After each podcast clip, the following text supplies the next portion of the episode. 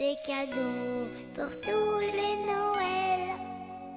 Hello，大家好，欢迎收听 Lady 妈妈腊八粥，我是女生卢小云。我是闪闪惹人爱的小欧，小欧好久没有出现了，依然是这么闪闪惹人爱。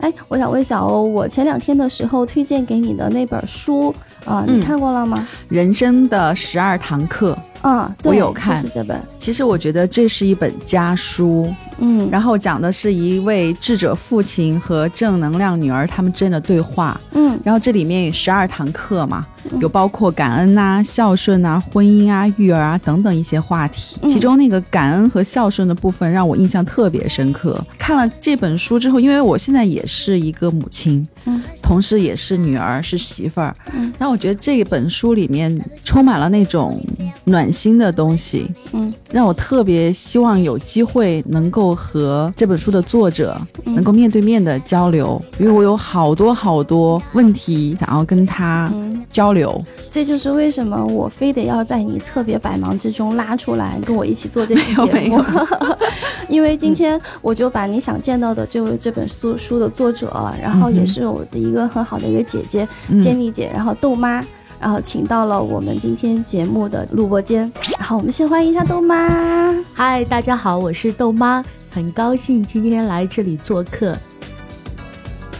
看这本书之前呢，其实我跟建立姐我们也都已经认识，然后包括在朋友圈当中，我经常看到，呃，建丽姐会分享她的豆之家，然后关于女儿豆豆的很多这样的一些温情的故事，关于她的家庭、她和生活等等很多很多相关。我一直觉得她是一个特别幸福的一个小女人，但事实上啊，给大家背书一下，建丽姐呢，她不仅是一个幸福的小女人，同时她还是一个职场的一个成功的一个女高管女性，并且 而且是一个非常孝顺的女儿。啊，啊没错。其实我们今天请 Jenny 来呢，还是想从关于人生的十二堂课这一本书，我觉得可以推荐给我们所有身边的朋友都可以看一看，讲讲他写这本书背后的一些故事。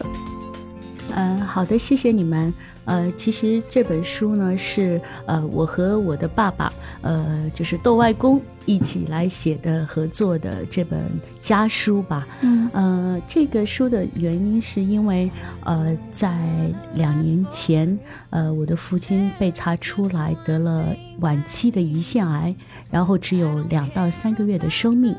于是呢，我们家就做出了一个非常呃大的决定，说我们要把家里的那些呃美好的、善良的那些家训，能够做一个呃记录，并且能够传承给豆之家的未来的每一个人。呃，于是我们呢，呃，三十天，我跟我的爸爸一起做了一个对话，然后用四十二个晚上，我把这本书给写出来了，呃，大概是七万字，所以呢，我们呃每一个字，呃，我们都先，它整个的过程是很有意思的，就是说白天，呃，我跟我爸爸来呃写这个文字来对话，然后晚上呢，我就来写字，然后再整理、再编辑，呃，然后每一次呢，我都写到晚上的，当时是凌晨三四点钟。我平时在看到 Jenny 的那个朋友圈，我有看到您的朋友圈，然后看到你给你女儿在十二岁生日的时候写的一封信，然后其中有一段话，我刚刚就在车上跟小云分享，我就说这段话，我这里是跟那个听众朋友们一起分享一下，这是一个豆妈给豆豆写那个写的。他说：“我们可以像一个安分守己的平庸者一样去顺应这个社会，让人和时光慢慢流淌，直到静止。我们也可以像那个进入梦幻仙境的爱丽丝一样，去发现这个世界，处处是美好的冒险。然后你会发现，就是，呃，我觉得在豆妈对于孩子的这样的一个，就是在交流，就是这种嗯。交流过程当中，嗯，其实我觉得这更像是一种传承，对。就是他自己，我相信，因为我看过这本书前面的介绍，嗯。嗯，Jenny 是出生于一个书香门第世家这样的一个姐姐，嗯，然后她的父辈，然后包括她的外公等等，嗯给她就是遗承下来的很多这种良好的家风和教养，他是在从自己身上，然后潜移默化的又给到了自己的下一代。我们就是东方啊，东方的这种教育里面是有很多很多的这种闪光点，对。是有很多我们值得把它继续给传承下去的一些、嗯。一些观念。可能我觉得现在大家都说我们是国际接轨嘛，对更加先进科、嗯科学文化冲击，要多学西方嗯。等等这些。啊、但事实上，我觉得回过头来，是。那我觉得像《豆妈》这本书，然后我可能嗯。看下来，我就觉得是，嗯，传统的东方的家学渊源的一些教育理念，它是一个默默的去分享和去传承，并且嗯通过自己的这样的一些家庭的故事，然后让它能够浸润到更多的我们的这些人心中。我看这本书的感受就觉得，家庭就像沃土一样滋养着家里的每一个人。因为现在 Jenny 豆妈坐在我面前，你能感受到温婉，真的是一个非常温婉，然后，甜甜的，嗯，笑起来眼睛弯弯的，嗯特别和善，让你看着真是很想拥抱。对，就和你那种，虽然我是第一次见豆妈，嗯但是我跟她聊了半小时之后，就特别想要拥抱她。嗯，谢谢小鱼，也谢谢小欧。呃，其实呢，我是来自一个非常传统的家庭，嗯，然后呢，我们曾经是四世同堂，一直住在一起的。哇，好幸福，，对，非常幸福。我记得每一次我们在公司里过年呐、团拜的时候分享的时候，我一定会说啊，我们家四世同堂又度过了一个愉快的除夕夜。我下厨为我们全家烧饭呐、做菜呀、然后每天都跟家里人在一起。早上我跟着爸爸妈妈一起去买菜，然后呢开始准备，然后下午大家一起聊天，然后直到抢红包这所有的环节，这一切都是很美好。但是真的很很遗憾的是，两年前呃发生了这个爸爸去世的这个事情。嗯。但是我直到今天，很多朋友都会通过各种渠道啊，各种来给我问候啊，给我嗯。关心，呃，我都会回答他们呃一句话，就是一切都是最好的安排。嗯确实如此。其实，呃，在过去的两年是我非常艰难的一个时刻，但是我从来都我很坚强哦，我一直都觉得我自己啊。然后，呃，最开心的真的是我我写完了这本书，我觉得爸爸没有白走，他留下了很多的精神的财富下去，然后让我们一代又一代的能够能够传承。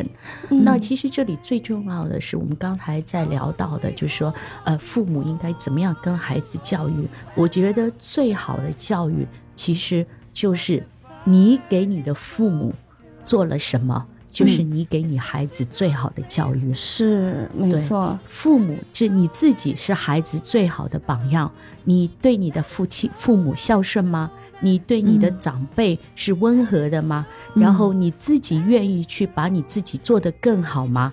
你自己希望你自己有一个更加美好的未来，并且为之努力吗？嗯这一切其实你的孩子不管是大是小，他都看在眼里。嗯所以我一直都认为，就是做好你自己，其实才是孩子最好的榜样。我记得我的爸爸曾经跟我说过一句话，很多人都来问我说，孩子应不应该出国留学？嗯我就回答他一句话：我的爸爸告诉我，一家人要一直在一起。这句话其实意思就是说，当你去想着要把孩子送出去的时候，你有没有想到，他其实没有父母的陪伴，对他嗯来说是一件、其实是一件很孤独的事情。对他没有爱，那么他必须自己独自的去面对很多人生的挑战。嗯也许这是一个非常传统的观念啊，嗯但是我一直记得，我们希望嗯家里人的陪伴，对于一个家庭的稳固和让你未来有一个幸福的生活，其实是至关重要的。我觉得这个也是小欧今天在我跟我在路上的时候，他很有感触的。他就说，现在我们有很多这种家庭，觉得应该要及早的把孩子送到对，各种理由，嗯有的可能是觉得国外的空气啊、水呀、可能食品安全啊，有的可能觉得好像国外有更先进的教育理念吗？不好意思，我也是一直觉得不要因为要出国而出国，而是说这是一个全家人的一个计划。嗯，我不能因为好像我的事业或者挣钱的途径在国内，我就想退而求其次，把孩子一个人支出去，因为我觉得除非他已经大到世界观、人生观已经养成，就是二十五岁、三十岁嗯成人了，嗯真的成人了。他可以独立去面对，这是他自由的选择，嗯对吗？他想在哪里去工作、生活。嗯但是当他还是个孩子，哪怕是已经十七八岁青春期，嗯或者是青少年了，嗯但我他觉得他依然不应该离开家庭这份沃土。嗯，如果从我们个人的角度来说，一个美满幸福的家庭，我觉得是一个衡量成功的一个标准。嗯因为无论是对你自己而言，还是对孩子来说，他的这份亲情的陪伴。就是我们说的原生家庭，嗯其实是会影响他一辈子的。所以等到他，就像小欧说的，等到他成人之后，他可以做出任何的选择，因为嗯那是他的选择。对，但是在他未成年之前，或者十八岁，我们我们说再早十八岁应该差不多了。对，我觉得父母不应该把这个抚养的权利嗯你自己去放弃掉，对没错，因为这是父母的责任。嗯嗯刚才就谈到了关于原生家庭的这样一个概念。其实啊，我是我我不知道在西方里面大家怎么会去会怎么样去探讨原生家庭，但是至少在国内，因为我也跟一些做心理分析的一些朋友，这种心理分析师，然后也跟他们关于聊过这种原生家庭，就是一个人，然后你的这个呃成长期，你的父母以及你周边的这种挚爱亲人，他给你潜移默化的留下的各种关于你的性格、你的一些人生观念等等这种教育，它会影响你的一生。关于坚蒂姐一再强调的，就是孝顺，对，就是我们当成为一个母亲，或者我们在上有老下有小的阶段的时候，我们很容易把自己的视角就放在了我如何去教养我的孩子，下一代上对下一代，把心力嗯放在这儿。但是呢，我希望大家也也能够同样的感同身受是，当我们去面对孩子，你对他做的所有的一切的事情的时候，我们的父亲、母亲。我们的爷爷奶奶，他们都曾经同样的事情在我们身上为我们付出了更多，所以以我们不仅要去抚养下一代，还要去孝顺，然后我们的上一代长辈。其实有时候我们常说一句古话叫“树欲静而风不止”，然后嗯子子欲欲孝养而而亲不待待。其实这句话，其实在我心目中，我是有深切的体会的。有时候你会发现，那我们不管怎么样去对待孩子，他孩子还小，他是不能理解的。但是我们的所作所为，我们嗯对嗯待父母的态度，我们嗯对待长辈的那种孝顺的感觉，他看在眼里，他知嗯道，哇，我也需要这样做。所以就是你给他说一百句，不如你给他做一次，是，嗯，他就记住了。嗯所以当我写这本书的时候呢，我也很开心。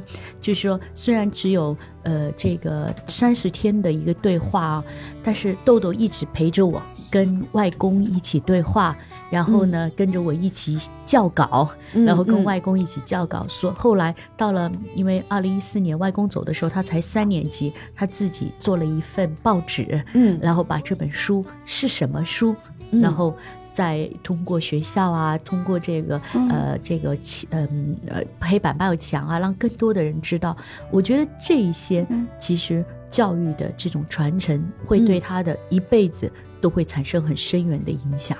对，我记得好像在文章当中还写到，就是外公当时在医院治疗的时候，豆豆还专门到学校去筹款。哦，对对对 对对这是他的一个自发行为是哦。自发行为，我们不知道。他在网上问我们要买很多的这个橡皮泥，因为嗯他有做手工的习惯。我们从小嗯让他去福利院。嗯看孤儿，然后呢，他做那个橡皮泥各种图案的大象啊、蝴蝶啊，嗯他会跟同学们一起去卖，卖啊了钱以后就给孤儿院的孩子买水果，嗯呃，买食物送过去，这是他呃从幼儿园开始的行为。后来呢，当知道外公生病以后，他就去卖这个东西给同学，我要跟我外公筹款治病。哎呀，真的，外公听了感动的不得了。所以说啊，就是很多父母，就是身边的朋友，他可能在私下聊天的时候，会有一点抱怨，或者是觉得很失望。孩子，我为他付出，倾我所有为他付出，为什么他不懂得感恩？但是我觉得豆豆这个行为就特别有，在那个家庭中，他有自己的那种主人翁责任感。就是说到责任，我会觉得在教养小朋友的时候，你会觉得责任心这个东西怎么教给他呢？我用语言或者用文字，怎么能够跟他说得清楚呢？但是刚刚豆妈说到这个，嗯。在平时日常的生活中，嗯，豆豆就是家庭的一份子，对，他有他的职责，嗯。对吗？嗯，是的，他有他的那个身份所嗯。必须担负起的一些事情，嗯。这些事情完成好了或者做好了，嗯。就是把那个责任给完成的很好。因为我们从小啊就告诉豆豆啊，就告诉他，哎，我们每个人是生来就平等的，嗯，那所有的信息都是透明的。那么，在一个平等透明的环境下，我们最重要的应该是尊重彼此。比如说，他嗯对原来在幼儿园的时候，然后他会对所有的，包括门卫啊，包括对于这个扫地的阿姨啊，嗯嗯嗯都会特别的跟老师一样。就会问好啊这些，嗯然后到了呃小学的时候，当他自己也慢慢看书啊，慢慢长大了，他会非常清楚这个世界上人人都是平等的。嗯。那么在这个平等，它包括对我们，它所有的对话，我跟他们的对话也是平等，大家可以独立的。或者非常有观点的说出自己的需求出来，嗯。所以有一次在我的书里面写着，他说我们家是慈祥型加平等型，对对对对。对，我有印象，，就是嗯我们会告诉他，如果他需要我们的建议，我们会非常愿意的告诉他，哎，我们的想法是什么。然后呢，同样呢，我们也非常希望他能到拿给我们，把我们当平等的父母嗯这个人来对待。所以我们自己家里每一周我们都会开一个家庭会议，从幼儿园的时候就开始的。嗯嗯。这个呢，就是对四五岁的孩子啊，嗯。就是每一天我们我每一周嗯。我们呃会聚在外公家里，然后对这一周我们发生的一些哎情况，哎做哪些是做得好的，哎哪些可能要提高的，嗯。然后呢大家做一个分析，然后小朋友坐在旁边听着，然后你有什么不同的意见，你也可以提出来。那么这个传统其实我们一直都保存着，等到直到现在，呃，豆豆因为他读育初了，读六年级了，他现在跟着爸爸妈妈跟我们一起住了，那我们三个人还是会呃周五啊或者周六就会开家庭会议。啊啊，哎，我们的长期计划是什么？我们哎最近的短期目标又是什么？嗯嗯，然后大家一起来聊一聊，。这个好棒啊，这个好棒，嗯，这周就实践起来。对，这个你会发现的是，就是他开始的时候可能会比较难，但是你自己为人父母一定告诉他们方法，而这些方法其实就是说我们自己在这种西方的管理经验里面是很好的。嗯你好，你的目的是什么？目标是什么？你用什么样策略？嗯你要用什么样方法，最终能达成这个任务？嗯就用这些，因为我们都刚才在说到，哎，东方的文化的智慧，其实还嗯加上西方管理的经验，其实是能够让你的孩子在一个非常国际化的这么一个氛围里面，他能够成长的。现在的零零后是个非常幸福的一代，嗯因为他们能够有机会跟爸爸妈到全世界去旅行，对，嗯，然后他们也很愿意读书，能够通过各种新媒体的介质，能够看到嗯。全世界发生了什么。嗯。他们有自己独立的想法，嗯。而唯一的就是我觉得为人爸爸妈妈应该跟他从小就给到他一套方法，嗯哼，嗯。呃，然后最重要的是思维的方式，嗯。能够让他从小知道哦，嗯。原来这样做，其实是在潜移默化让他不断的成长起来。我听下来，我觉得坚妮姐她教给了我们一个就是家庭管理的一种方法论。然后另外呢，就是在具体的一些家庭当中，运用一些这种成熟的管理学，嗯然后去让这个家庭嗯能够更加高效、紧密，嗯然后更团结的，然后在一起。嗯，但是坦白说呢，我们其实呢，这个东西是在不断调整的。我觉得嗯在幼儿园、初小学阶段。哎，都不错这一套，但是你要知道，一个对豆豆一个十二岁的女生来说，其实马上进入她的青春期，对，也是她的叛逆期。是也许我们所有我原来说的这些方式方法，可能很快就不管用了。所以，我觉得一个家庭里面，你跟另外一半来一起合作很重要。就是你跟你的先生一起合作来教育你的孩子变得很重要，因为我们家里呢是有分工的。我感觉现在很多的家庭可能他们大部分呢，因为每个人忙的程度不一样，他会嗯使上不一样的劲。但是呢，其实呃，家庭的这个，我觉得是应该大家一起来努力的，是每一个人的责任。嗯。嗯而反过来，所有人都一起努力，把这个家建得特别的温暖温馨。同样，它也会给每个人都有很强很充福感。对，就是爱的滋养。嗯对，所以在呃，我觉得在豆妈和这个您的父亲写一起完成的这本书，我可以给大家讲一下，它关于这十二堂课大概都是一些什么样的核心主题。第一堂课呢是关于感恩，然后提到生命是一份礼物。第二堂课呢是孝顺，百善孝为先。第三堂课是关于婚姻，婚姻是一种承诺。第四堂课是关于育儿，爱要从懂得开始。啊，第五堂课是关于友情，啊是说以诚相待。第六堂课是关于工作，快乐工作才能快乐生活。第七堂课是关于旅行，因为生命本身就是一场旅行。第八堂课是关于形象，啊，形象是你的第一张名片。第九堂课是关于处事，在社会以和为贵。第十堂课是关于修身，斗志家的家风和家规。第十一堂课关于大爱，由善而生爱，大爱无疆。